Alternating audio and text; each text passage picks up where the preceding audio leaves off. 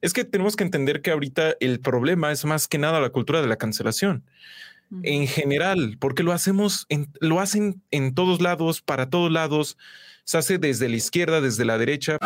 Fuera de foco presenta. Foco presenta. Hablando de cine con. Conducido por Gaby Mesa. Cinefilos, bienvenidos a este primer episodio, al piloto, mejor conocido en la jerga eh, de series, en la jerga televisiva. El primer episodio se le llama El piloto, el experimento, el conejillo de indias del podcast Hablando de Cine con. En mi canal de YouTube, que bueno, seguramente la mayoría de ustedes vienen de ahí, de fuera de foco, ya dediqué un video completo a platicarles de este proyecto, cómo surgió, quiénes van a ser algunos de mis invitados y sobre todo cuál es mi intención con esto que bueno, obviamente es un producto de entretenimiento, así que primero que nada espero que se entretengan, que lo disfruten, que aprendan lo que puedan aprender, pero sobre todo que pasen un muy buen rato, ya sea que lo estén viendo en video o que lo estén escuchando, como ustedes lo prefieran. Y bueno, mi primer invitado, mi primer invitado en este eh, primer episodio, al igual que el resto de las personas que voy a tener aquí presentes, es alguien a quien admiro, de quien valoro muchísimo su trabajo, de quien aprendo y que realmente tiene muchas cosas interesantes que decir. Él es, por supuesto, César de Esquizofrenia Natural o también conocido como Cordura Artificial. Se trata de un creador de contenido que radica principalmente en la plataforma de YouTube, donde aborda temas de sociedad, historia, ingeniería social, ciencia y demás temáticas de construcción social muy interesantes. Así que hablemos de cine con Esquizofrenia Natural. César, realmente me da demasiado gusto tenerte en este espacio, ya no solo para hablar de Shyamalan, sino para hablar de otras películas. Bienvenido y muchas gracias por aceptar mi, mi, invitación, que eres uno de los primeros invitados en esta primera temporada de Hablando de Cine. Bienvenido, César. Muchas gracias por la invitación. La verdad es que, mira, ya me siento en las grandes ligas. Eh, me siento así en lugares bonitos. O sea, yo sé que estamos acá en diferentes lugares, pero incluso se siente más, más de lujo, más cómodo donde estoy ahorita mismo. Pero hace mucho que estás en las grandes ligas. ¿No te sientes en las grandes ligas? Este, no, pura tortilla dura, este caldo de agua y, y, de repollo. Y, para no perder la humildad, no, no es cierto. Este, no, no sé. Yo, que, yo creo que, fíjate que estaba viendo algunos videos tuyos y dije, ay, qué fuerte que César, realmente creo que eres, eres una persona muy exitosa, pero también muy humilde. Y realmente no te has percatado del alcance que tienes y, porque escuché por ahí un video que decías que sentías que no tenías videos virales, ¿no? Considerando obviamente viral, entiendo como creadora de contenido, esos videos que pueden tener 500 mil, un millón de visitas, porque hay creadores que tienen un millón de visitas cada jueves, ¿no? Y uno ahí también que 40, 80 navegando. Pero yo creo que de los creadores de contenido recientes, tú eres el que realmente ha detonado en los últimos dos años con una comunidad impresionante. O sea, ya que te dan un pastel de cumpleaños donde aparezca tu versión osito, eh, ya es, es, mucho, ¿no crees? Eh, creo que deberías dejar de, no sé si llamarlo de evaluación, pero ser más consciente de, de, tu éxito, que es, está brutal. Pues es el clásico este síndrome del impostor, ¿no? El mm. no, yo no, yo no creo poder, yo no creo hacer. Por un lado es bueno porque te hace que no te duermas en los laureles, pero sí, por el otro lado ahí hasta Washingo ahí me andaba terapiando y de no, pues es que fíjate que tienes que ya decir que ya te lo mereces y así no, es que caes mal, César. caes mal. de que tu humildad cae, cae, mal, ¿no? De no, no soy nadie.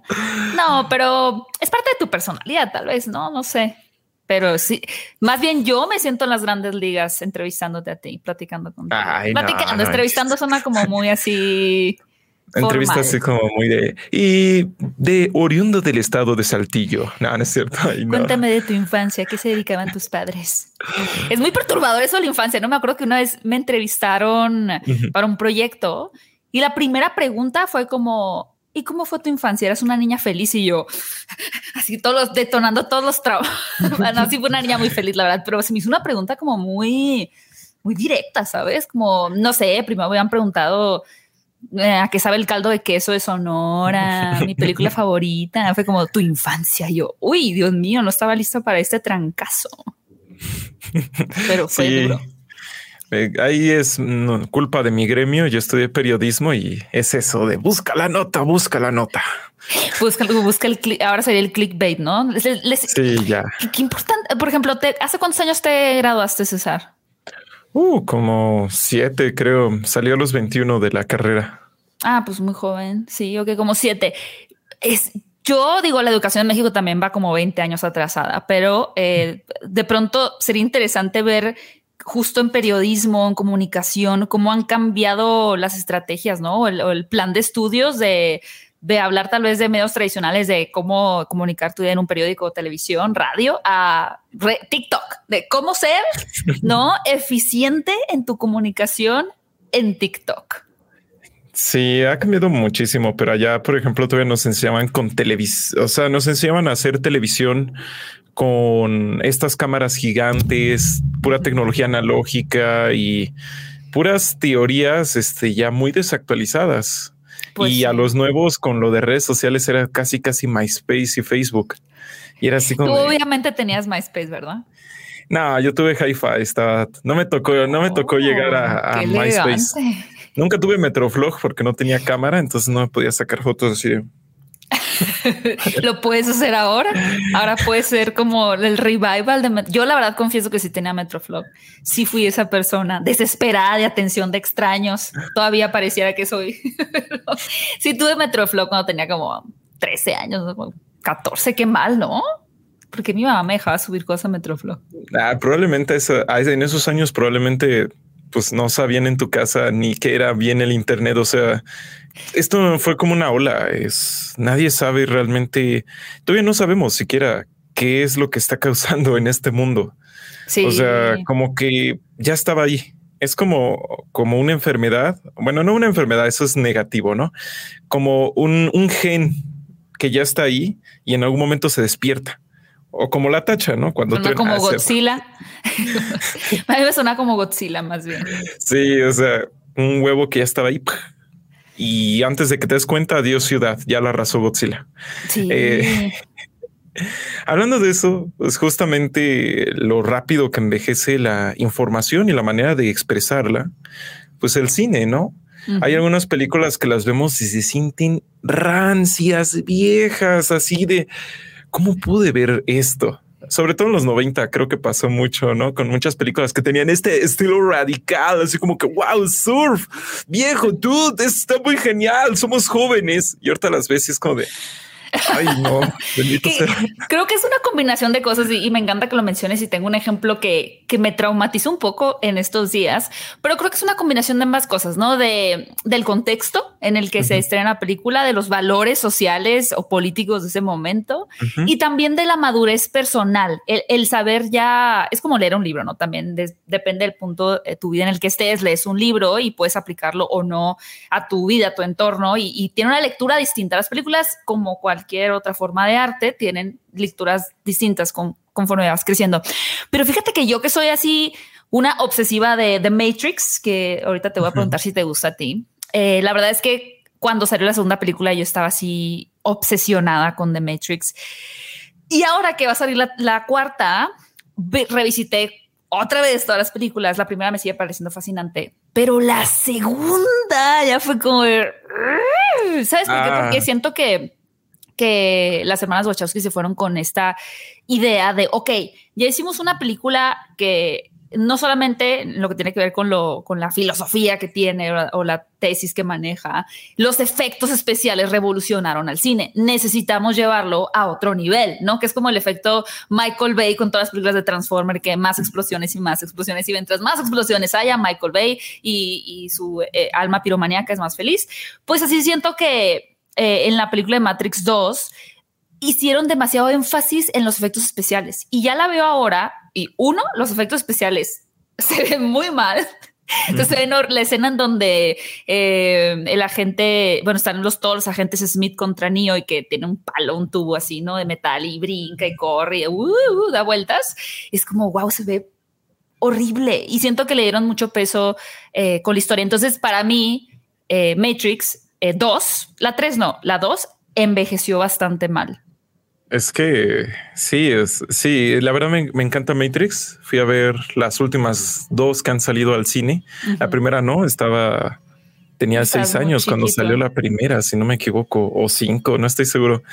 Eh, me encanta, o sea, es una trilogía que me gusta mucho por su acción y todo eso. Eh, tuve la fortuna de que cuando salió la 2, todavía estaba algo niño y si bien en ese entonces eh, ya se veía algo mal, pues mínimo todavía no había tantas cosas y lo disfruté, ¿no? Hasta cierto punto. Pero una de las cosas que también le pegó muy duro al envejecimiento de Matrix es que el anime ya es más popular. Como muchos sabrán, mm. pues Matrix se basó mucho en Gods in the Shell, ¿no? En, en cierta estética anime. un poco también. Y toda esta acción tan irreal, todo eso era algo que no existía en Hollywood hasta entonces. Y ahorita como ya ya el anime ya es algo muy común, ya es de moda, ya ahí están, seas trapero, rapero, reggaetonero, quien tú quieras.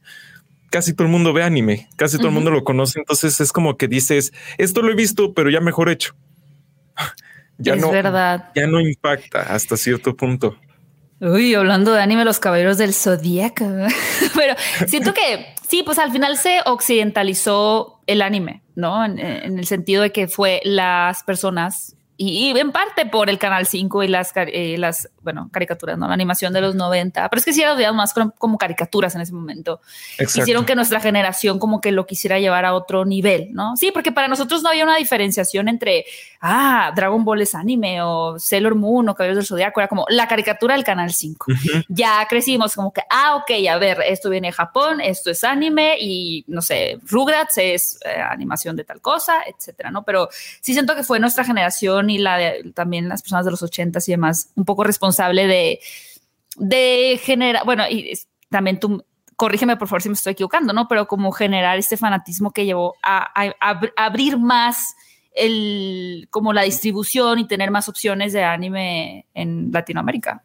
Sí, este, básicamente lo que muchas veces no entiende la, la, banda, no incluso algún que otro youtuber, es que detrás del cine, detrás del entretenimiento, pues siempre hay tratos, ¿no? Siempre hay una visión empresarial de que es que ¿por qué no traen este anime? Bueno, pues porque no hay un tipo trajeado o una o, o una tipa trajeada, este diciendo va a haber negocio aquí. Entonces deja pago la licencia, traigo todo esto y por eso no. Entonces, por eso, pues ahí, por eso nadie lo conoce, por eso nadie lo ve. No es tanto que nadie, que a nadie le guste la obra, es que nadie va a conocer una obra si no hay una buena distribución. Eh, eso es todo un tema muy grande, ¿no? Pero eh, en general, una de las cosas que me llama mucho la atención sobre todo esto del anime es que vemos una profecía que ya se había dado en los 70. Bueno, no es una profecía, es más bien una teoría. Y es que siempre estamos viendo la infancia de los cineastas que van llegando. O sea, si nos vamos a los 70, vemos un revival de los 50 y vemos unos 50 ensoñados, así como de, wow, es que antes era muy bonito. Y ahorita lo estamos viendo todo lo ochentero. Eso significa que va a haber unos noventeros eh, eh, eh. y vamos a, volver a ver como... Vamos a volver a ver bien radical, tipo del surf, genial. Y va a ser una moda. Tus películas son. Sí, lo de romantizar. Bueno, la nostalgia es. Sí, siempre ha sido la nostalgia aún así empaquetado con moño rojo y te lo tragas como sea. Creo que la nostalgia es ahora más que nunca, tal vez por el tema de los eh, reboots, remakes, precuelas, secuelas, spin-off, se ha vuelto en un negocio fascinante, ¿no? Realmente. Y, y por ejemplo, me, me gusta mucho este tema porque escribí un artículo al respecto, bueno, una columna esta, esta, esta fragilidad que tenemos los famosos 90s kids o niños de los 90, de sentir que la gente nos destruyó nuestra infancia, ¿no? Es como el remake del Rey León destruyó, es como, a ver, tiempo, nadie destruyó tu infancia, tu infancia sigue ahí, eh, que alguien haga otra vez una versión refrita de la película que te cambió la vida, no destruye tu infancia, tú siempre puedes recurrir a la película original, ¿no? A menos que alguien incendie todos tus DVDs y tus recuerdos de la infancia, es como que, y no va a pasar, ¿no? Porque viven en nuestra cabeza hasta que empezamos a olvidarnos de todo, pero eso sería muy trágico. Em, pero hay como que esta idea de como si las productores estuvieran pensando, cómo voy a destruir la infancia de los, cuando en realidad somos las víctimas perfectas, porque quienes tenemos el capital para arrastrar a la gente más chiquita, por decir, un niño de nueve años, a ver el live action de, eh, no sé, La Bella y la Bestia, somos nosotros. O sea, nosotros somos ya quienes estamos diciendo, sí, hay que verlo. Entonces ahí le apunta a Disney, ¿no? Le apunta a tantos mercados a través de la nostalgia, pero creo que quienes han, quienes han sido heridos, cuyas sensibilidades han sido heridas más con estos remakes, son, somos nosotros, la generación de, de los 90. No, 90. Yo, yo ahí le diría a la banda, pues sean más o menos comprensivos. A ver, Sí, hasta cierto punto Cocoon, Cocoon es infanancia, Concu es fragancia, está bueno todo eso, pero ah, eh, solo es una parte de eh, realmente tu infancia ya pasó, ya se acabó. Y pasan dos cosas. Hay gente enojada porque el nuevo producto para niños no es como el producto para niños de su época. Y es como de vato, es que no es lo mismo. Tú le pones a un generación Z una, no sé, tú les, los mismos contenidos de hace 10 años y se aburren porque es diferente, o sea, son otra, es otra generación, es otro momento. También otra cosa, en serio, si tu infancia fueron solo programas televisivos, viejo, ¿en serio tú crees que tu mayor problema es que cambien esos programas televisivos? No, tu mayor problema es que toda tu infancia son un montón de productos, un montón de licencias que no son tuyas. O sea, mm es muy fuerte, es fuerte, pero sí, tienes un punto muy importante. Sí, o sea, yo entiendo que uno se puede sentir invadido, ¿no? Porque dices, es que me están quitando algo mío. Eso lo entiendo, pero pues sí hay eh, yo creo que eso pasa porque nos engañamos, porque creemos que si son de nosotros y pues todos los fans de Star Wars, todos ellos, todos y cada uno de ellos sabrán que es una horrible mentira, no es cierto. te dedicas años y años y luego, no, eso ya no es canon. Y tú de no, pero eh, es eso. O sea, sí, a veces sí se escucha a los fans. y de hecho, justamente pasó con esto del Snyder Cut, aunque ahí tuvieron que casi librar una guerra de guerrillas. No sé a qué tan lejos tuvieron que llegar, pero generalmente no se le hace caso al fan porque el fan muchas de las veces actúa en contra del producto que le gusta a veces hace que algo no se ha visto. Es que entre más gente lo conozca, menos especial es. O es que tú no eres un verdadero fan de esto.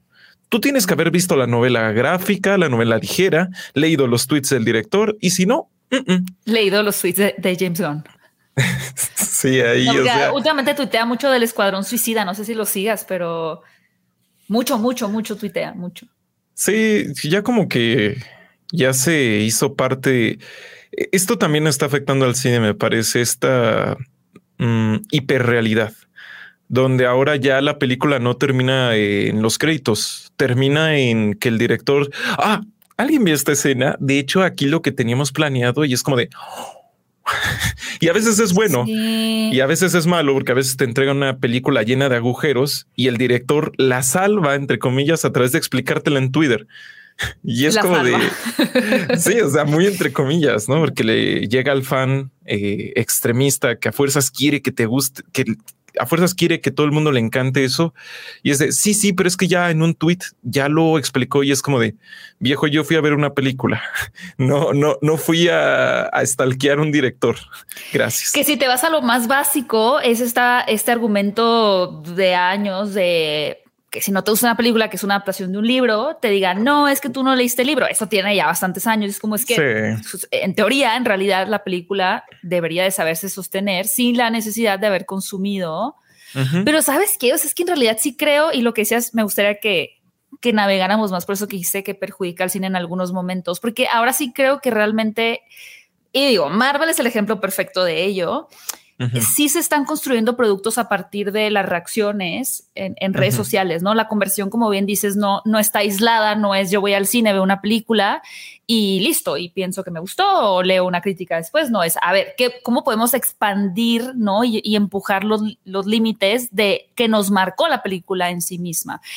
Y creo que, eh, por ejemplo, Marvel pues al final eh, los ejemplos son claros porque sí están eh, actuando con base en las respuestas no tan sí de los fans, porque son importantes y pues, son así como hay que tenerles ¿no? cierto respeto, pero pero creo que ellos sí tienen una, una noción muy, muy despierta de que hay que estar poniendo atención en las conversaciones en redes sociales. Es decir, ya el cine no se, no se limita solamente a, a la creatividad del director, los intereses de la productora, que bien dijiste, pues al final es un negocio, sino también en qué, cuál es la conversación en redes sociales.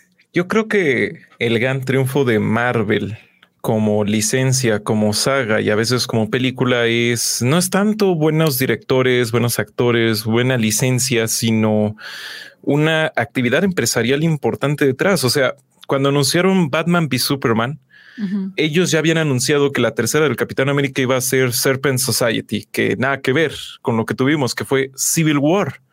O sea, esta gente tuvo la capacidad para que cuando vieron ese anuncio hacer un sinfín de llamadas, guionistas, directores y dijeron, chicos, hmm, tenemos que ponernos las pilas, tenemos que mover tanta gente, yo no sé cómo le van a hacer, pero apenas un año después de esa película quiero otra que le gane. Porque quién sabe si sea un golpe, quién sabe si nos destruya o quién sabe si sí nos haga la buena competencia. Y es eso, varias veces han anunciado que viene Eternals, perdón, no, Inhumans, que ya nadie se acuerda de eso, justamente. Bueno, sacaron una serie horrorosa. Ajá, y se iba a ser una película. Y me parece que desde arriba les llegan los telefonazos. Sí, vamos a poder comprar Fox. Sí, Fox. Vamos a poder comprar Fox. Córtale, córtale a los, a los, a nuestros X-Men de, de, repuesto. Y es eso. O sea, hay una constante comunicación, un, un constante trabajo ahí de mesas. Yo que sé cómo la harán, pero por eso es que se siente como una línea estable que se mueve hacia alguna dirección. Y justamente el fallo que ha tenido DC ha sido ese. Una película trata de esto, otra tiene este, tro, este tono y ya mejor, pues abrazaron a lo que era su debilidad, la convirtieron en su fortaleza. Si no tenemos organización, entonces que cada quien haga lo que quiera, pero que lo haga bien. Ahí está Joker, ¿no? quién sabe cómo le salga la jugada larga a largas, pero pues es eso. Eh, de momento les, eso les funcionó. Y tú crees que la época de los superhéroes ya empieza, ya empecé, ya, ya ha empezado su declive o Híjole, no sé. O no. Mm, no estaría, no estaría tan segura todavía, porque lo que es interesante de ambos lados, como bien dijiste con Joker de Todd Phillips, es que, o sea, por ejemplo, hay un cansancio en ciertas generaciones en torno a superhéroes como que, ah, ya, ya ve 45, pues ya igual a 46 no te genera mucho, ¿no? Ya al final estás repitiendo ciertas convenciones que ya conoces porque ya eres un adulto y dices, ya sé lo que va a pasar y no me entretiene tanto, quiero ver otro tipo de cine. O sí, o dices, ay, me encantan las películas de superhéroes. Pero generaciones más chiquitas, ¿no? O sea, niños que claramente desde chiquitos quieren su disfraz de Mujer Maravilla, Iron Man, lo que tú quieras, pues todavía sigue pum, pum, pum, pum, pum, ajá, que es el marketing, ¿no? Al final eh, el negocio está en las, en, así, en los monos, en, el, en, el, mono, en los merchandise, pero lo que me parece que está... Ahí está el negocio. ahí está el negocio, que ya lo tienen en el Mercado Libre y todo, ¿verdad? No, ese es pirata. Eh. Bueno, no sé. ¿Es pirata el de Mercado Libre? Sí, bueno, no es pirata porque tampoco es como que lo haya licenciado, ¿no? Pero no es el que yo hago. Hay que un abogado por ahí, que conseguir un abogado, yo te consigo un abogado. Oye, pero este, sí, en, la, que lo se le olvida a la gente, ¿no? Por ejemplo, el mayor ingreso de Disney es la mercancía y las películas están como hasta el, las películas son el pretexto para venderte algo y creo que está muy claro, por ejemplo, en la serie documental de The Toys That Made Us, los juguetes oh, que nos hicieron en Netflix, que dices, wow, o sea, literalmente descubres que... Eh, los Power Rangers, que las tortugas ninja, que todos esos juguetes, em, no, animaciones emblemáticas de los 80s, 90s, fueron diseñados en, o sea, su producto televisivo para vender, para vender al muñeco, a He-Man. O sea, que no fue como, oigan, qué exitoso nuestra historia, qué bonito nuestro programa, hagamos mercadotecnia, este, perdón, hagamos merchandise, ah, vendamos juguetes. Fue como, a ver, ¿cómo puedo? O sea, la pregunta aparte, no de cómo puedo contar una buena historia, sino cómo puedo vender este juguete. Entonces, como que, ok, contando una buena historia. Y es súper interesante y creo que en ese sentido Marvel todavía no le va a pegar tan duro a pesar de que llegó como a un clímax con Endgame, porque hay mucho mercado que está hambriento de, de nueva mercancía. Y por ejemplo, yo lo veía en la película de Shang-Chi. Eh, no sé, ¿viste Shang-Chi?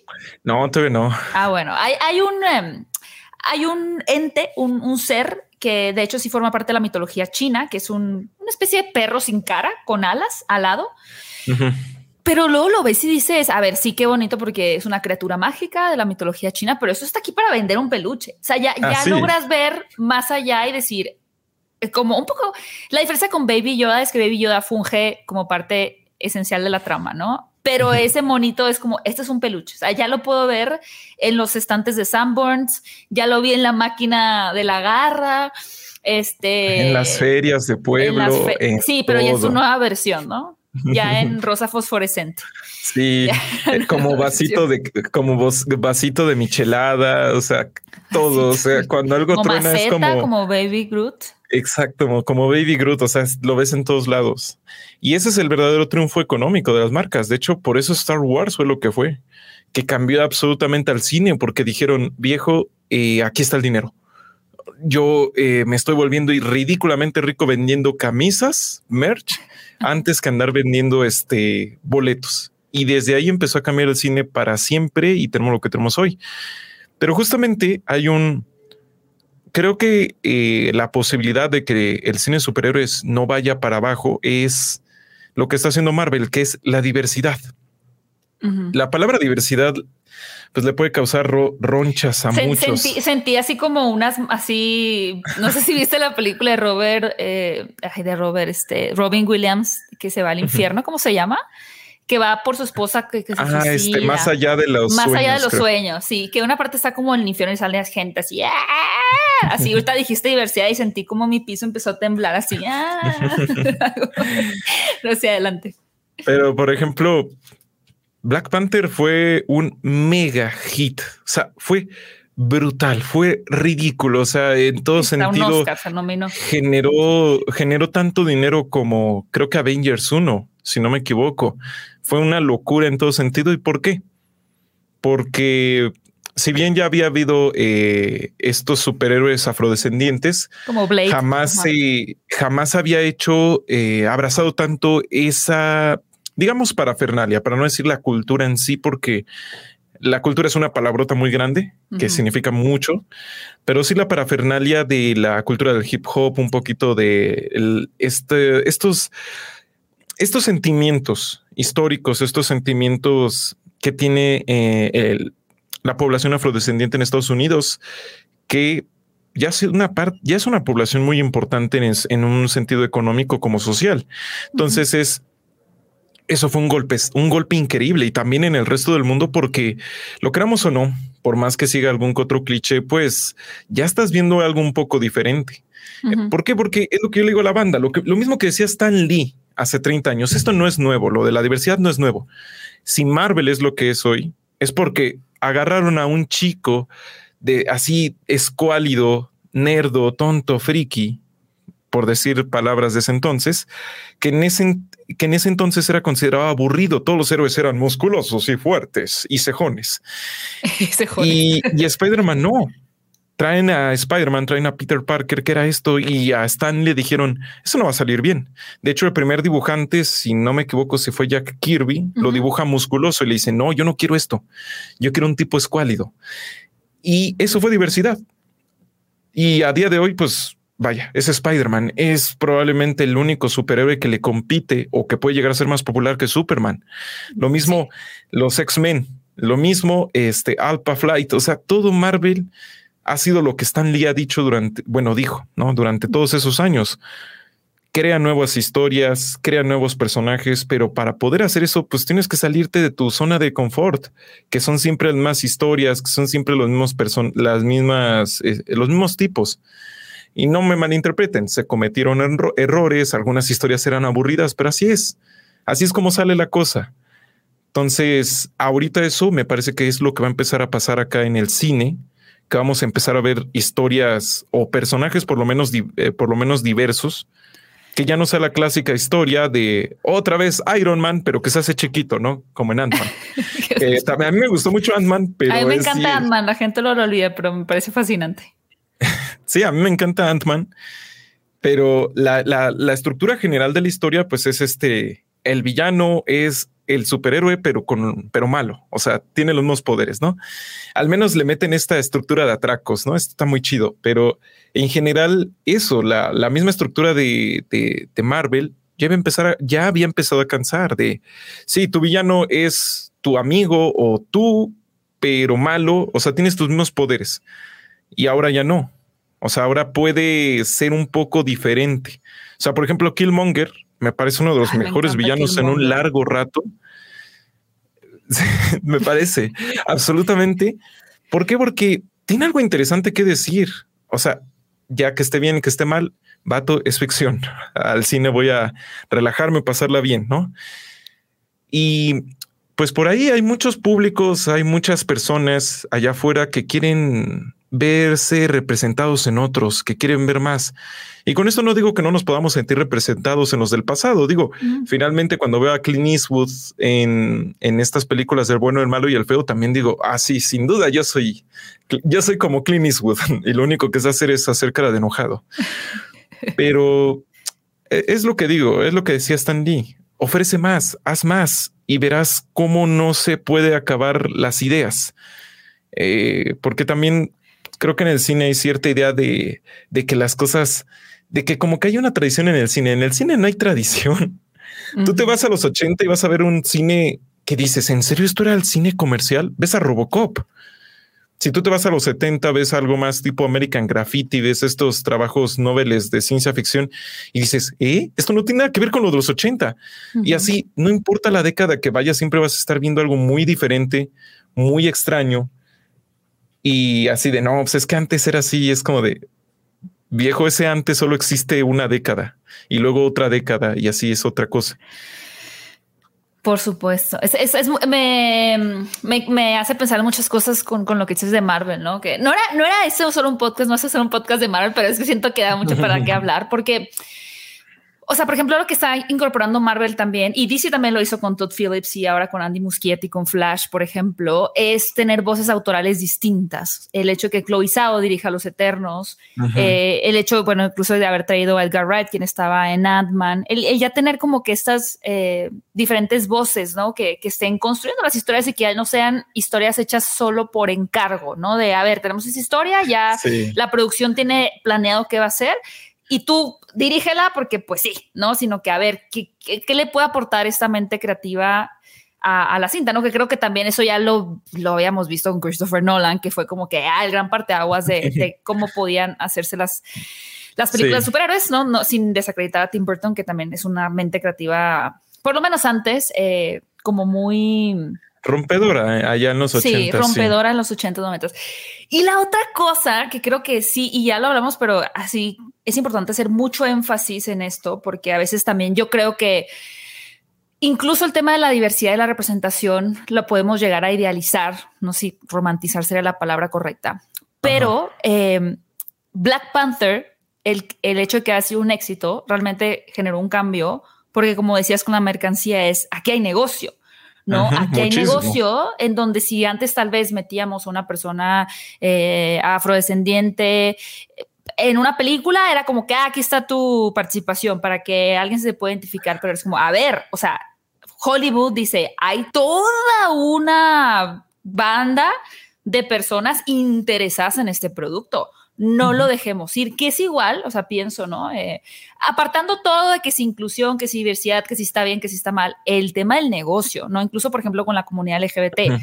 No, no Hollywood nada más hace películas cada vez más con personajes protagonistas que sean gays, lesbianas, trans y demás por, por buena onda. O sea, no nada más porque mírame qué cool soy, qué abierto. Es como que ahí hay dinero. O sea, hay dinero, hay un público para esto y yo les voy a dar lo que quieren. O sea, sí hay gente detrás apasionada eh, que realmente tiene muchas historias que contar y ya será responsabilidad de los productores de buscar a las personas indicadas para contar bien las historias, que haya buena representación.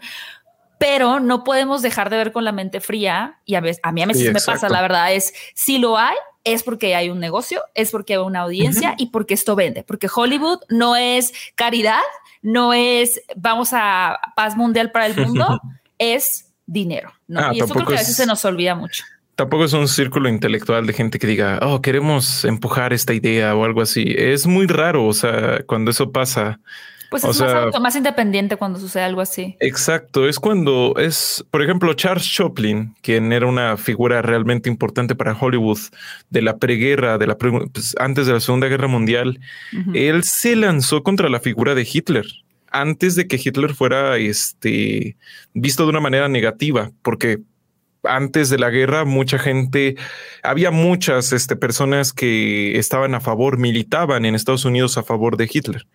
Y él se lanza contra él y él sí verdaderamente intenta generar una agenda y nadie lo peló.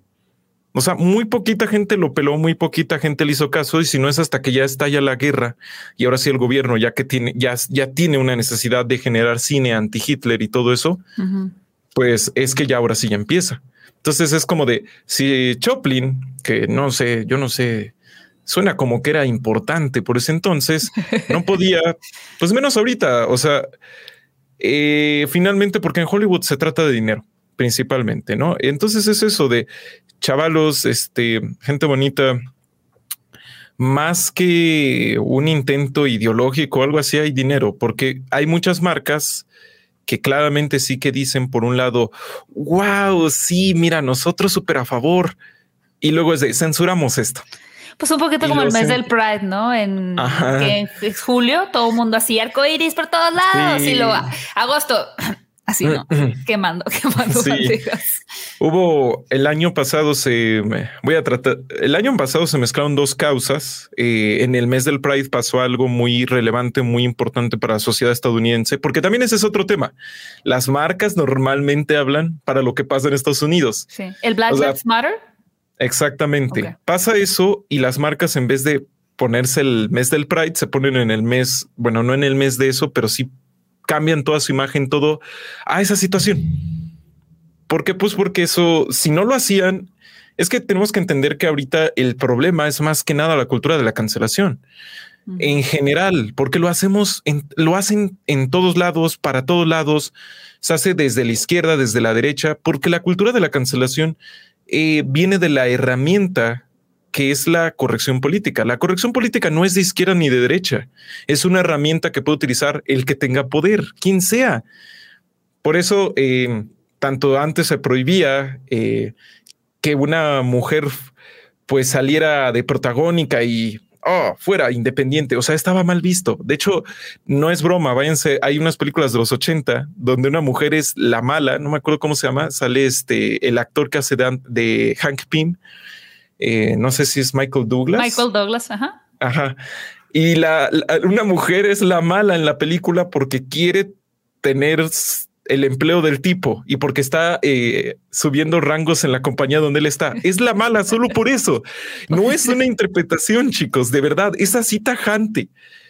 Y eso, si tú mostrabas eso eh, diferente, o sea, que el, el hombre pudiera ser el malo por no dejar de subir, estaba mal visto. Y no es broma, o sea, hay documentos. No me hagan caso a mí, háganle caso a los hechos. De igual manera, ahorita mismo también llegan momentos en los que sí hay personas que no, hay que, siempre hay que decirlo así, una persona no representa a una ideología, sea cual sea, o a una tendencia política. Sí, créanme que la propia izquierda es de la gente, eh, también está peleada entre sí por dentro y hay mucha gente que luego llega y es como de, le pasó a Rami Malek, este actor egipcio. Él actúa en Una noche en el museo y dicen, ¿por qué ponen a un blanco a representar a un egipcio? Este, él es 100% egipcio, pero ya estamos tan metidos en un tema de racializar, porque ese es el verdadero asunto, racializar, convertir a la raza en un elemento por el cual vemos toda la, todo el mundo. Ah, caray, perdona. No te preocupes, no te preocupes. Este, ver todo el mundo a través de la raza y es como de lo que le hicieron a Anna Taylor Joy. Es persona de color. Ah, Anna Taylor Joy. Porque era argentina, ¿no? Bueno, porque era de. Ni siquiera es argentina 100%, según yo. Exacto. ¿Por qué? O sea, estamos ya tan eh, se obsesiona tanto la gente con algunos elementos que tampoco comprende que nos ponemos a censurar y a cancelar todo y ya no entendemos nada. Y eso me parece que pasa en Internet. O sea, ves a gente que se molesta con algo solo porque parece demasiado inclusivo y es de tómate tu tiempo, viejo. Deja que salga, deja que se vea. y ya si está mala la película, si es mala, ¿sabes qué es lo que va a pasar? La gente va a decir que es mala. No va, no va. Sí, siempre hay cinco o 20 paletos que se ponen a defender algo que es malo, pero eso pasa con cualquier cosa. De la misma manera, no, pues es que esta, esta película es demasiado este, tradicional. Bueno, eso es lo que pasa con el, con el, la libertad de expresión. Es bueno que haya películas que sea como lo que le andaban haciendo a Joker y al final Joker ni trataba de eso. Entonces pasa para todos lados. Yo no veo aquí una idea de que pase solo para un lado, pasa para ambos lados. Pero al final, como ya lo habíamos dicho, es dinero. O sea, Exactamente. porque son los productores los que hacen que se mueva la rueda. Y muchas veces, desgraciadamente, los productores son gente que va a ver. Con Harvey Weinstein, los productores. También, o sea, gente así de nefasta. Qué creepy. O a veces gente que vive en una burbuja. Y es como de, oh, sí, este, ¿podrías cambiar el traje del depredador? Es que no se ve. Y es como de, se supone que no se ve, es invisible. o sea, créanme que ha habido, siempre hay anécdotas, como por ejemplo lo que hicieron en Batman v Super, no, en Superman, que le dicen, este, no nos, eh, no destruyan la nave de Clark, porque si no, ¿cómo va a regresar a Krypton? Y es de, Krypton se destruye en la primera escena y el, y el ejecutivo es como de, pero arréglenlo. O sea, créanme que muchas veces no es el director el que hace que la película o los actores el que hace que una película salga mala. Es más, a veces hay ciertas películas donde se puede ver al actor muriendo por dentro con tal de llevar adelante la película. Y es que, pues pasan esto, las listas negras. A Whoopi Goldberg, que era una superestrella, la, casi la meten a una lista de esas, porque no quería actuar en una película tan mala que nadie se acuerda de ella, donde un dinosaurio a lo Barney resolvía, está resolviendo un, este, un delito, un crimen, sí. Pero esa película no existe. Necesitamos que exista esa película. Siento que ahora podría aparecer Nicolas Cage por ahí también. Sí, o sea, vemos lo que le pasó a Brendan Fraser, nuestro muchacho. Mm, Protejan a Brendan Fraser, gente. Si lo ven en la calle, denle una una cosa, una frazada. Una frazada. Y un helado.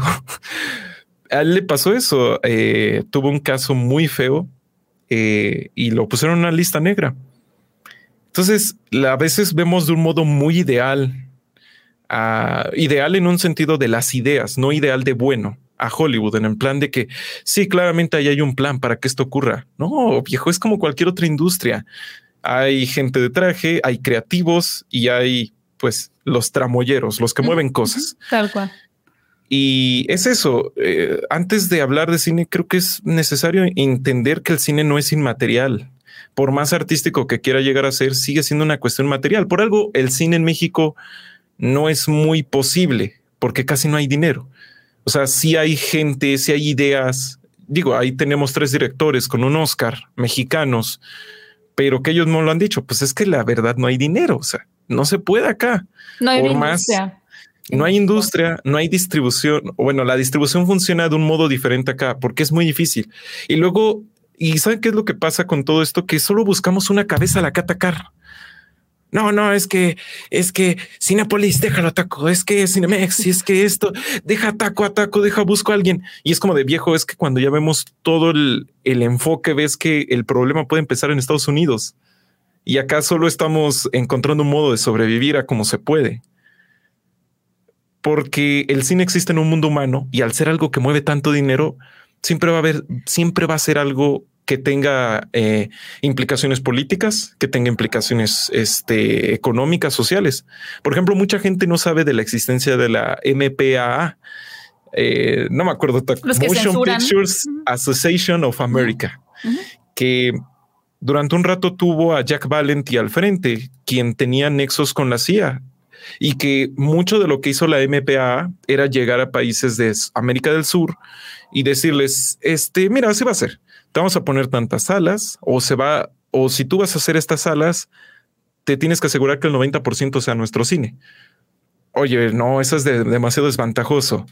Seguro, te quieres poner contra Estados Unidos. Oye, viejo, tú no eras solo un tipo de cine.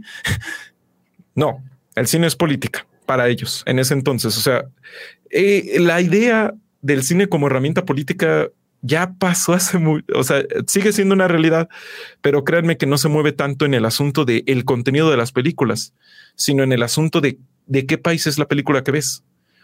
Por eso soñamos con universidades como las de Estados Unidos, soñamos con el sueño americano, el yo contra el mundo, el yo si le voy a echar ganas. Es cine americano. Bueno, cine americano. Ay, no, se me nota, lo, se me nota lo ruso ahí. No, no es cierto. Y si ves el cine soviético, si es que lo llegas a ver, porque ¿dónde ves cine soviético? No es como este es, un cine que habla de el pueblo que se une. O mejor ve el cine japonés. Igual el cine japonés es de la gente que se une. Por eso los animes, eh, el protagonista no puede hacer nada sin que todos sus amigos estén viéndolo, porque siempre se maneja esta idea de el pueblo lo puede. O sea, me entenderán que Japón es absolutamente nada comunista ni socialista, es un país ridículamente capitalista, pero para ellos la visión es de que es el colectivo, es el grupo, nunca el individuo. Entonces es, pero alguien llega a ver eso y por no entender ciertas teorías va a decir Japón socialista y es de viejo, esa gente vende hay máquinas expendedoras de lo que sea en la calle. perdóname, pero así socialistas no me parece. O sea, casi todo está privatizado allá. ¿Cómo de qué hablas? Entonces es eh, dejar. Yo, aquí yo lo único que le digo a la gente es antes de hablar sobre, oh, es que el cine de Estados Unidos, el cine de Estados Unidos, para poder hablar de algo, tienes que tener una comparación. Es filosofía básica. Algo es alto solo porque existe algo pequeño. Algo es este, oscuro porque existe algo que sabes que es más claro. Lo mismo con el cine eh, occidental. La única manera de poder entender un poco más ampliamente el cine occidental es ver cine de otros lados. Y eso es algo que nos hace mucho en redes sociales. En realidad no se ve casi mucho eso. En general vemos más bien el cine occidental que se produce en otros países porque es más barato. Como por ejemplo las peli Enter the Dragon, ¿no? De Operación Dragón de, de, de, Bruce Lee. Mucha gente no sabe que se hizo en Hong Kong porque a Bruce Lee pues no lo pelaron aquí en, en Hollywood porque no era blanco.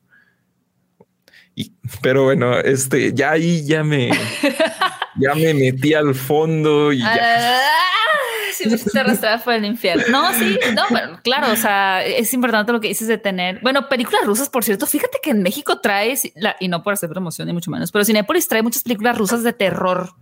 Luego, mm, hay una que se llama, por ejemplo, La novia y era rusa. Y sí, pues, pero es, un cine muy ruso, muy occidentalizado. Realmente tiene la fórmula eh, estadounidense, ¿no? Pero es que el tema, eh, o sea, el tema, digo, es un tema como de 10 horas, 40 mil horas y nunca de nunca acabar el tema también de, de, la diversidad. Pero lo que, más allá del tema del dinero, el, el, negocio que te digo, a veces a mí se me olvida que así funciona Hollywood, que es una industria, que no es porque nos quieran mucho.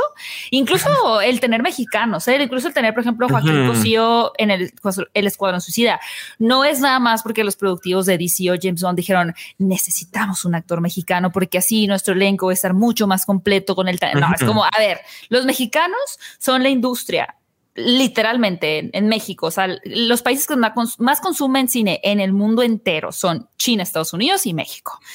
¿Cómo le vamos a hacer? No necesitamos traer actores mexicanos y ya ahora que hay una apertura y que hay facilidades y demás, pues es claro, si tenemos a una, aparte es un actorazo, Joaquín, Joaquín Cosío, ¿no? No hay que evaluar en absoluto, es un gran actor. En nuestro elenco, si la gente en México quería ver el Escuadrón Suicida, va a tener muchas más ganas de ver el Escuadrón Ahí está Diego Luna también. Sí, Diego Luna, próximamente es Huerta.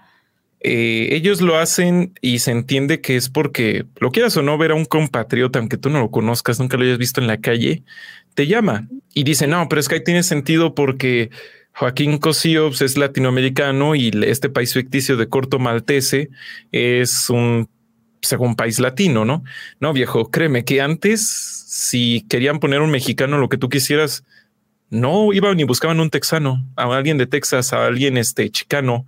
Por ejemplo, eh, Ricardo Montalbán, mejor conocido como Khan en Star Trek, él sí es mexicano, pero se va a Estados Unidos. Y ahora pues puedes tener una carrera prolífica en tu país y que se fijen en ti y te jalen suena muy así, ay, es por el amor al arte. No, pues sí es porque saben que tienen que atender al público. eso tiene sus puntos buenos, sus puntos malos. Sus puntos buenos es que ahora eh, puedes ver a un actor en una serie y a los tres años en una película decir, qué bueno. Y antes, para dar el salto de la televisión al cine era imposible o muy pues ahora más bien se están regresando, yo pienso, a estos eh, espacios. exacto. y cuando una, cuando una actriz o un actor se regresaba a hacer series o cine, digo, televisión, se consideraba que ya había fracasado, que su carrera estaba muerta. Y ahora es como que, wow, estás en la microserie de HBO. Wow. O sea, yo, yo lo tengo clarísimo. La, la serie Chernobyl de, de, HBO. Wow. En serio que por un lado no se podría contar en el cine porque son 10, 10 horas, ¿no? No, no, perdón, son 5 horas, como 5 o 6. Ajá, como 6. Digo, nadie te aguantaría ver eso, o sea, nadie, ni en tu sala lo aguantas de golpe. Entonces, eh, pero con esa calidad, con todo eso, dices, qué bueno que se hace esto. Entonces, eh, a veces antes seguía habiendo ideas de hacer ese tipo de series. O sea, Breaking Bad no hubiera podido existir en 1995. Y en los 80 todavía peor. O sea, si tú vas las series de los 80, el increíble Hulk. Hola, soy David Banner. Viajo de pueblo en pueblo ayudando gente. Y Hulk es como que lo, más secundario, no tanto por el tema de los efectos especiales, sino porque en ese entonces casi todas las series tenían que ser episódicos, episódicas. Y era así de vamos a ver cuánto tiempo la dejamos correr y correr y correr hasta el absurdo. Entonces, eh, por eso la televisión sí tenía una calidad medio curiosa se hacía buenos shows, pero... No, pero luego eh, decir que era un, algo, un producto de televisión, como que ya implicaba que era un producto de no un valor no tan artístico. para pasar el rato, básicamente. Por eso la sitcom dominó totalmente la televisión durante tanto tiempo, porque es lo que se presta. No necesitas una historia tan increíble, solo que haga reír, que la pases bien. No necesitabas que si prendías la televisión donde sea que la, o sea, donde sea que agarraras al episodio, entendieras lo que estaba pasando. Exacto. Sí, por eso es tan raro el fenómeno de las telenovelas, Raúl. Que ahora con las telenovelas coreanas siento que, porque finalmente como que este día de la telenovela está muy arraigado a Latinoamérica. Y sí muchas, yo creo que una vez hice un viaje y un amigo de Serbia me decía, ah, sí, tipo lo usurpador y yo, ¿qué dices? Porque se han exportado muchas telenovelas de Televisa, pero ahora quienes son, yo creo que son eh, los turcos son como los amos y señores de las telenovelas en ese formato y los coreanos también. Sí, es que también tiene que ver un poquito la, el exotismo, ¿no? Eh, siempre nos va a llamar lo que se vea diferente, excepto los estadounidenses. No siempre ¿eh? pareciera ser, ¿no? Al, menos acá en América Latina, pues digo, hay videos de rusos reaccionando a, libretas en México y todo. Oh, no más, si les gustan, no? Entonces, pero esa es otra cosa. Hay que entender que pensamos bajo los ojos de Estados Unidos muchas cosas, porque mira, ahí está. Eh, igual los, los estadounidenses son ultranacionalistas. Bueno, no tan, no todos, pero sí que los hay. Entonces, el hecho de que ellos casi no ven películas subtituladas. O sea, pero que es, que en México, es un tema en México también. Pero fíjate que no solo es Estados Unidos, ¿eh? si quisiera como hacer esa aclaración, porque yo también estoy completamente de acuerdo que en Estados Unidos está esta idea muy, muy nacionalista de que son chiquitos al grado de que muchos estadounidenses literalmente en un mapa no saben apuntar dónde está México porque no les importa, porque lo más importante es su país. Pero eh, ese fenómeno de los subtítulos que a mí me da mucha curiosidad también y el doblaje, también se, se da mucho en, en, Europa. En Europa, refiriéndome a España, Francia, Italia, es bien difícil encontrar eh, cines con la versión original. Casi todas son dobladas. La diferencia con Europa a, Estados Unidos es que en esos países como los Francia, su, hay una riqueza em, en la producción cinematográfica muy buena. Entonces, realmente allá el cine ah, nacional gusta mucho, ¿no? Entonces, la mayoría de las películas son o en Japón también, o sea, son francesas o japonesas, entonces ya las que vienen de Estados Unidos sí son mainstream y sí la gente las ve porque es Avengers o porque es este, no sé, Avengers, pero consumen habitualmente su cine nacional, cosa que no se da. Eh, no en Estados Unidos, porque Estados Unidos es, cine estadounidense, hollywoodense, pero en México, en México sí se consume, se consume el cine nacional, pero aquí el, el, el general de, de, asistir al cine es para eh, adquirir un boleto para una película extranjera. Extranjera, sí. Pero el doblaje es como lo que predomina. Es lo que le comentaba en alguna ocasión cuando se hablaba mucho de Yalitza Aparicio, que últimamente ha estado muy desaparecida del radar, al menos en el mainstream.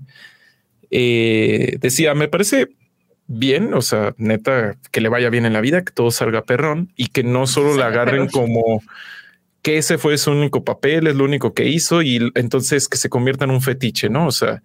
Yalitza no es una persona, es un ser que está ahí para representar a un grupo étnico del país. Pues un, poco, un poco sí se convirtió en eso, creo, ¿no? Sí, hasta sí, en es, por eso digo, no, en ese momento decía. Ah, ya, antes de que sucediese.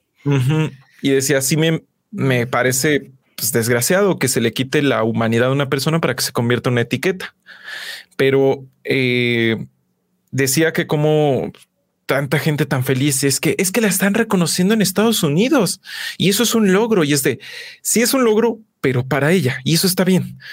Pero para nuestro país no es un retroceso que nos interese demasiado, o sea, que valga a esa persona solo hasta que la reconocen en ese otro país. Cuando el hecho de que la reconozcamos aquí ya debería ser suficientemente importante. Y decía el caso de Francia. ¿Cuándo han visto actores franceses desviviéndose porque les hagan caso en Estados Unidos? No, el hecho de que ellos brillen en su propio país y sus premios, o sea, ellos no consideran los Oscars como el mundial del cine. ¿no? Que también los Oscar ya uh, sí, tienen, que parar, Sí, ya aparece este el chavo del 8 en sus últimos episodios ahí. Sí. Ay, en serio, este. Ellos no ven a los Oscars como el, como el mundial o algo así del, del cine. Por eso ellos mismos, con que ellos se den su premio, es como de esto es un gran honor, me siento muy bien con esto. Y por eso es lo que yo digo tenemos, vemos el cine y vemos muchas cosas con los ojos de Estados Unidos. Y como obviamente no somos Estados Unidos, eso nos va a causar una esquizofrenia natural. Eh, ¿Qué ahí? Dijo el nombre de la película. No, cierto este. Odio cuando hacen eso en las películas. Pero en ese momento fue muy bonito, fue, fue, fue fabuloso. Sí, es que a veces es como, sin duda es Superman 4 en busca de la paz. No, y es como, ¿eh? No, en serio, este. Ya, ya, ya. A ver. Este, Oye, no, pero lo que dijiste de los extranjeros, por ejemplo, un ejemplo muy, muy este, a la mano que se me viene es Matt Mikkelsen, quien estuvo como villano en, en 007 Casino Royale y quien acaba de ganar un Oscar como película extranjera, en la que estuvo la de Druk, que es la de Another Round, ¿no? Es danés pero es un actor hiper talentoso que hizo la serie, sí, como producción. No, recuerdo si Hannibal, no me acuerdo si es estadounidense o inglesa, la verdad. Pero pues un actor que no dice me muda a Hollywood y, hay actores que sí lo hacen y también es súper, se respeta, ¿no? Eh, el, que sea un actor eh, italiano, eh, japonés y demás que decida radicar en Estados Unidos y hacer cine hollywoodense está bien, pero tienes razón que, que no están esperando la validación, es decir, para ellos no es más o es menos si se les reconoce en Estados Unidos a que si se les reconoce en su propio país, ¿no? Pero sí, bueno, es como irnos a lo básico del malinchismo, ¿no? No sé si todavía ese término se use, pero cuando yo era niña es este, todo bien, todo bien. Tú corrígeme si me equivoco, por favor. Pero es pues esta idea de que mm, sí, que Estados Unidos vale más como su, su palabra, ¿no? Que por sobre la nuestra. Que vi tu video, por cierto, de la victimización, el tema con los esclavos y por qué Latinoamérica está, creo que, creo que está apropiado para este momento. Justamente el término correcto ahí es sí es malinchismo, pero cuando lo entendemos mejor, o sea, en el modo en el que lo usaste está correcto, pero si nos ponemos más profundos históricamente hablando, le da más eh, sabor, le da más spice. Porque, por ejemplo, dicen eso de que es que la Malinche fue una traidora y la Malinche no era mexica ella no traicionó a los mexicas o a los aztecas, como les decimos incorrectamente. Se dice eso de que, ¿por qué? Porque el visiones oficialistas nos han hecho creer que todo lo que había antes aquí durante la conquista, todos eran mexicas, eran un solo pueblo, todos eran amigos y todos, este, sin duda alguna, cuando derriban Tenochtitlan, todos dicen demonios, cayó el presidente de México, no? Y ya todos se rindieron. Y no, no es cierto, no fue así. De hecho, eh, reitero, la, Malinche no traiciona a los mexicas porque ella no era mexica. Y Sin embargo, la gente que pobla este país tantos siglos después la seguimos tildando como la gran traidora, como la, nefasta que ayudó a los malos de extranjeros. Pero... Chivo expiatorio para... Y, lo que pasa en la, actualidad es básicamente lo mismo. Es que tú nos traicionaste a los mexicanos y es de los mexicanos. ¿Cuándo, ¿cuándo se ha visto ese apoyo? No? O sea, ustedes me dicen que los traiciono porque me fui a otro país a hacer las cosas, pero aquí no hay apoyo. Aquí no me apoyan. Y yo soy el traidor porque asumen que somos parte de un mismo equipo cuando las instituciones, los gobiernos no ponen esas eh, posibilidades o incluso a veces la misma sociedad. México es muy, en México tenemos el dicho de el clavo que sobresales al que golpean. Y es eso, ah, si tú sobresales, si tú sobresales y tienes mucho talento, la gente te dice, cállate, por favor. Es que en serio, quedas mal. Como que no nos gusta tanto porque hasta cierto punto hemos abrazado la identidad de la víctima. Como que nos han hecho creer que por ser víctimas por toda la eternidad vamos a ganar algo o vamos a obtener algo. Y entonces eso está un poco reforzado con la religión también. Sí, también en, en la ética cristiana que ya comentaba Nietzsche, que es esto de que a quién es al que se le da cosas gratis, a quién es al que se le da todo esto, pues al que está en la miseria, al que está en el suelo, ¿no? Eso es lo que decía Nietzsche. Y él le llamaba la moral de la debilidad, ¿no? Pero bueno, eso es otro, ya para no meternos tanto por allá. ok. Este, hemos aprendido esta, este victimismo y no de nosotros mismos, lo hemos aprendido justamente de quien fue creando esta visión oficial de la historia, adivinen quiénes. Eh, yo pregunto, ¿cuántos presidentes indígenas con formas de ver indígena han gobernado? Benito Juárez sí que era indígena, pero él no tenía una forma de ver indígena, eh, una forma o no era precisamente muy fan o amigo de los indígenas en general. Entonces nos han estado gobernando pues realmente peninsulares, este, los descendientes de esos conquistadores a los que tanto decimos que odiamos. Y es como de, ah, es que malditos conquistadores. Pero literalmente la visión que tenemos de esos conquistadores y de los conquistados fue creada por esos conquistadores. Tanto así que pues nuestra religión es la de ellos. Entonces es, todos somos la Malinche, un personaje malentendido, nos sentimos traidores, pero al mismo tiempo queremos estar del otro lado, queremos estar con el invasor, entre comillas.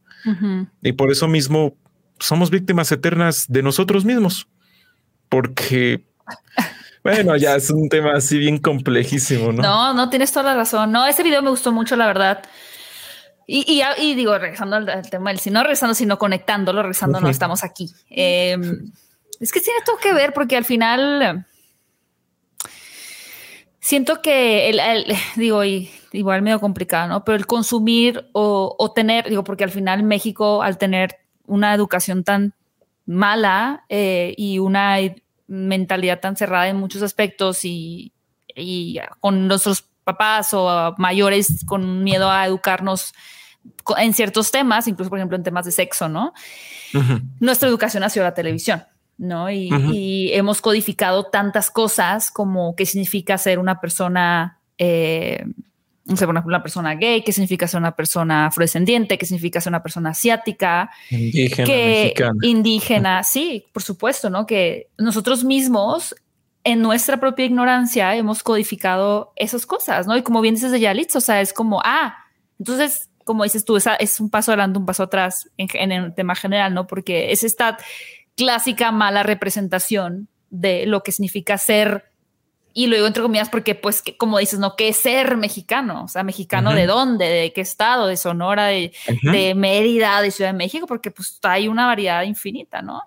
Y en ese sentido, por lo, por lo menos dentro de todo el negocio que es, creo que, pues, el, el, el cada vez tener por negocio, porque conviene, porque una audiencia, una representación más auténtica, pues favorece a la audiencia, porque si eres un niño eh, que estás teniendo conflictos con, no sé, por ejemplo, hablar de, de homosexualidad, ¿no? Con, tus papás o te sientes confundido y tus únicos eh, iconos o representantes de la homosexualidad es secreto en la montaña, es como, no, pues, o sea, yo no me siento así, o sea, no, yo no, no me gusta esto, o es algo muy glam o algo de brillos, y sí, Elton John y demás, como, pues tampoco, ¿no? Entonces, si empiezan a ver personajes que dejan de lado como estos, eh, los estereotipos no son malos necesariamente, ¿no? Pero esos estereotipos que ya están muy gastados y lo llevan a otro territorio, pues ayudas a, mucha gente a realmente sentir esa, esa identidad, o sea, esa identificación, ¿no? Sí, mostrar que hay más modos de ser, más modos. de interpretar una sola, una sola identidad, ¿no? Que no el ser, por ejemplo, en Green Book, este, que tiene algunas cuestiones curiosas, muy debatibles y otras muy buenas. En general es una película buenísima, pero hay que dejar en claro, banda, el cine no es, no debería de ser considerado educativo, pero es inevitable que tenga una influencia cultural. O sea, por eso es bueno que tenga buenos mensajes o que por lo menos genere reflexión. Pero en general, si tú llevas a, no sé, tú como un adulto, tú ves películas y dices, oh, así es como funciona. No, no, por favor, viejo, no, no hagas eso, porque eh, su finalidad es narrativa, su finalidad es la ficción, es pasar un buen rato o hacerte sentir mal o mil cosas, pero no tanto educarte. Provocar de cierta forma, ¿no? Incluso el documental no puede evitar tener elementos de ficción, pero es eso, ¿no? En todo caso, como es inevitable que tenga esta influencia cultural, pues sí, me parece bueno que te muestre que hay más modos de ser, que ser mexicano no es, eh, no es ser solo el sí, así me gusta y, los amigos. Te sale muy bien el acento norteño, muy bien. ay, es norteño. Pues salió norteño, no sé cuál era la intención. Eh, busco, busco y no busco. No, ya en serio, este que te muestre que hay más. Y alguien dirá, sí, pero imagínate lo débil que tienes que ser porque se maneja esta idea de la debilidad. Para creerte, para que por una película te vuelvas de un modo. Y ese no es de debilidad, es un tema de que hay una generación entera de, niños, niñas que sus dos papás están trabajando. Y o a veces ya no hay ni papás, ya no hay nada, este, están al cuidado de un familiar y lo único que tienen la tele eh, eh, es la tele, el internet, el cine y es de, mm, perdóname, pero es que yo no conozco al niño que no se deje influenciar. De hecho, yo vi Hércules de niño, una película que tiene muchos problemas, pero de niño estaba fascinado con ella. Y toda esta idea del heroísmo de soy un héroe. Y decía, ¿por qué Hércules habla chistoso? No, ahí. o sea, porque, sí, el acento, ajá, todo el acento de todos los demás así actores de doblaje. Pero bueno, bueno. Este y vi esa película y la idea del heroísmo se me quedó pegada. Más adelante vi algunas películas de Clint Eastwood y todo eso, y eso se nos va quedando pegado. Vamos construyendo nuestra identidad a través de ello, también a través de los videojuegos y demás. Sí, de ahí que el tema de la nostalgia y la me mi infancia sea tan hiriente, ¿no? Porque vamos construyendo una identidad. Exacto. Lo que hay que decir es que también no se te queda solo una se te van pegando varias. Entonces tampoco es como para decir, no, pues es que te lava el cerebro. Y es como de, no, viejo, porque si no, en tal caso, eh, todos es inevitable. O sea, esta idea o esta teoría de que, de que te va a lavar el cerebro, eh, plantearía Pero por ejemplo, eh, y digo, este, te va a lavar el cerebro, son tipos de comentarios ante qué tipo de situaciones. Pues ante literalmente cualquier película, porque sale esta película donde, mm, no sé, el villano es, no sé, parte de una etnia o no lo es. O, es resulta que es ultra blanco, lo que sea, y es como de es que le lava el cerebro, se hace creer que este siempre es el malo, y es como de mm, ya es un niño. Los niños ah, agarramos algunas cosas, pero son demasiado generales, no las comprendemos bien. Y si no, pregúntale a cualquier niño, o mejor, pregúntale a cualquier psicólogo eh, del tema, sobre todo a psicólogos infantiles o a expertos en pedagogía y te van a decir eso. No, eh, no, no tenemos claro eso a no ser que sea un bombardeo constante, que todas las películas tengan el mismo, mismo, mismo mensaje. Y eso no pasa. No, no pasa. A no ser que tú deliberadamente como padre busques pasarle este tipo de películas con el mismo mensaje una y otra vez. Por si pasa. Eso es común, de hecho, muchas veces los niños pues guardan las ideas de sus padres, no tanto porque los niños las hayan elegido, sino porque sus padres son las que le quisieron meter. Ahí pues lo de siempre es una probadita de esto, una probadita de otro. Eh, y ya. Y alguien probablemente preguntará, pero es que si hay personas homosexuales en la película, mi hijo no se va a volver homosexual y es de, mira, yo tengo una creencia, no sé ustedes, pero yo creo que existe algo llamado heterosexualidad. Y si, si eres heterosexual, si eres heterosexual, mm, no se te va a quitar. De la misma manera que si tú eres homosexual, no se te va a quitar, como dicen en Los Simpson, y no es fiebre. O sea, muchas veces este argumento de es que te vas a homosexualizar es de... Eh, no, pues si se fue el caso, todos los eh, homosexuales gays se hubieran des eh, con todas las películas de toda la vida. Ajá, heterosexuales, ¿no? Sí, no se podría, y digo muy entre comillas, curar, pero no se puede, entre comillas, curar, porque no es así, es algo, sino también la heterosexualidad se podría curar, ¿no? Otra vez, igual entre comillas. No, eh, yo de niño vi a Selena Quintanilla en la película Selena. O sea, Jennifer, a Jennifer López. Sí, tenía mis siete añitos y la vi y dije, es hermosa, no sé por qué no puedo dejar de verla, ¿no? Todavía no tienes desarrollado lo demás, pero ya hay una, una atracción. Te amo que eras fan de, de Selena. ¿Era? Jennifer López. Este Eso sí, fue algo muy inesperado. Selena, sí. Y un profesor mío me comentaba el caso contrario. Él ya es un profesor muy grande y decía, pues hace 40, 50 años él veía con su amigo la televisión y sale Mauricio Garcés, el de arroz, y que lo ve y dice, está bien guapo, ¿verdad, Mauricio? Y mi amigo, pues, el maestro, como todo estaba muy chico, le dice, no, no está guapo, está guapo este, no me acuerdo la muchacha en ese entonces, ¿no? Esta actriz. Y es eso de, es algo que ya está ahí o a veces tarda en aparecer y definirse un poco más, pero pues no es como, al menos el estado actual de la ciencia nos dice que no es una decisión. Entonces, si tú tienes miedo de que alguien pueda dejar de ser heterosexual, tú eres un negacionista de la heterosexualidad. No, e, no eres, no eres alguien que crea, no eres alguien que le disguste la homosexualidad, eres alguien a quien le tiene miedo a no ser heterosexual y pregúntate, ¿por qué deberías de tener miedo a no serlo? Porque hay una sociedad allá afuera que probablemente amigos, tíos y demás que podrían tratarte mal por serlo.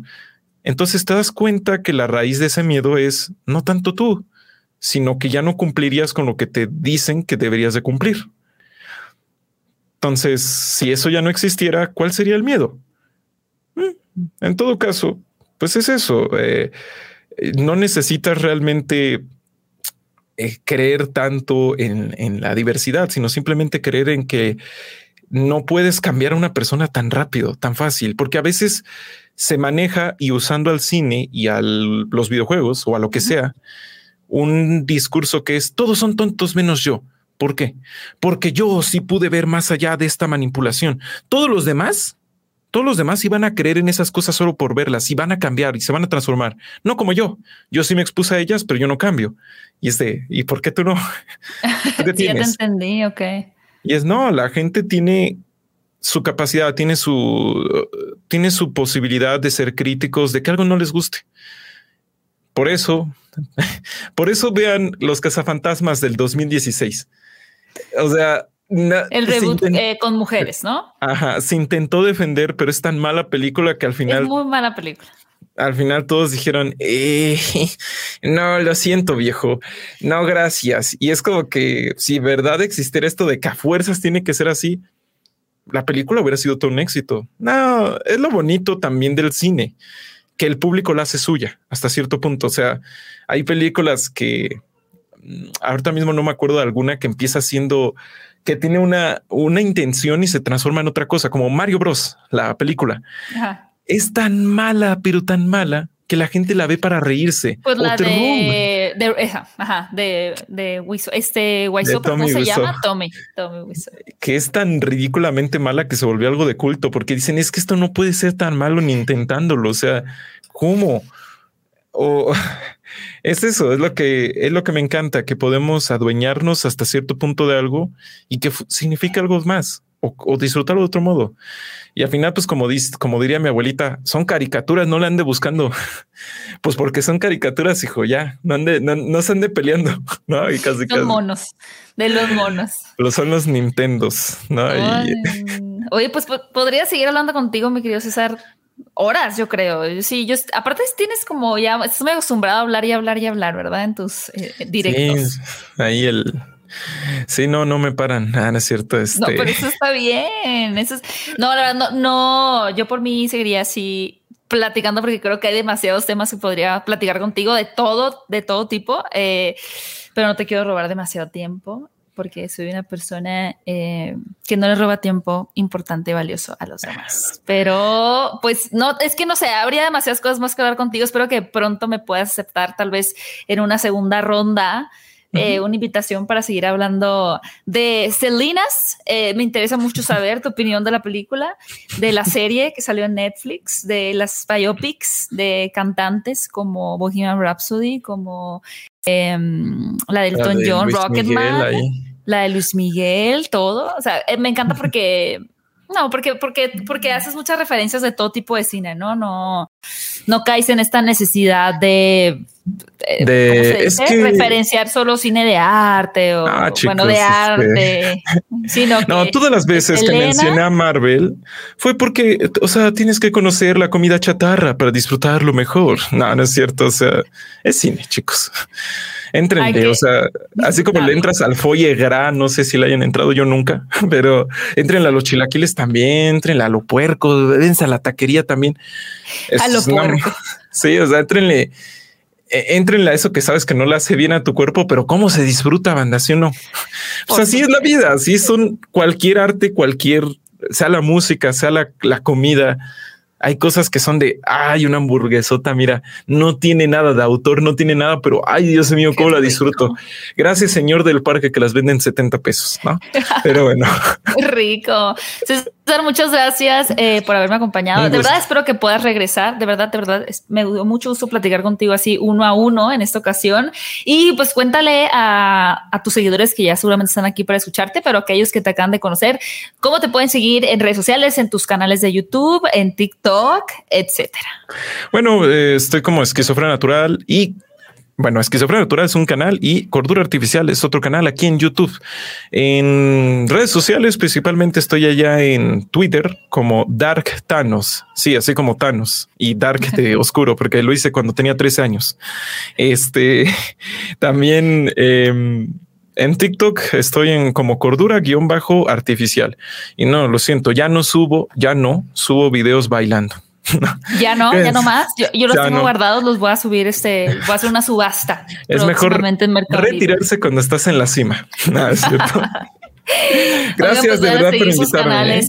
Sí, nombre, gracias a ti. Y si están escuchando este podcast, pues también ya les eh, ahí en la descripción dejaré sus redes sociales. César, muchas gracias y espero verte pronto, conocernos en persona.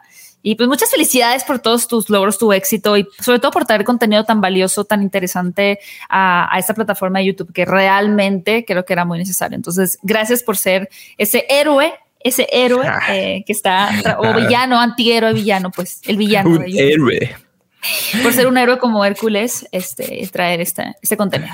Gracias, hasta luego, cuídense mucho. Y cinéfilos, me encantaría que me compartieran sus reacciones en redes sociales usando el hashtag HDC que son las iniciales de Hablando de Cinecon o Hablando de Cinecon, también lo pueden usar, pero creo que es más fácil el HDC para que me den sus impresiones, sus opiniones, qué les está pareciendo el proyecto, los episodios que vayan escuchando y conforme pues vaya avanzando el podcast, pues que me digan qué les parece para estar al pendiente de todas y cada una de sus opiniones, ya sea en Twitter, Instagram o bueno, la red social que ustedes prefieran. Además, les cuento que van a poder escuchar un nuevo episodio de Hablando de Cinecon cada domingo para que estén pendientes en esta primera temporada. De cualquier manera, pues los voy a estar bombardeando en redes sociales, no se preocupen, por ahí estaré. Pero pues muchísimas gracias por ser parte también de esta conversación. Mi nombre es Gaby Mesa. Adiós.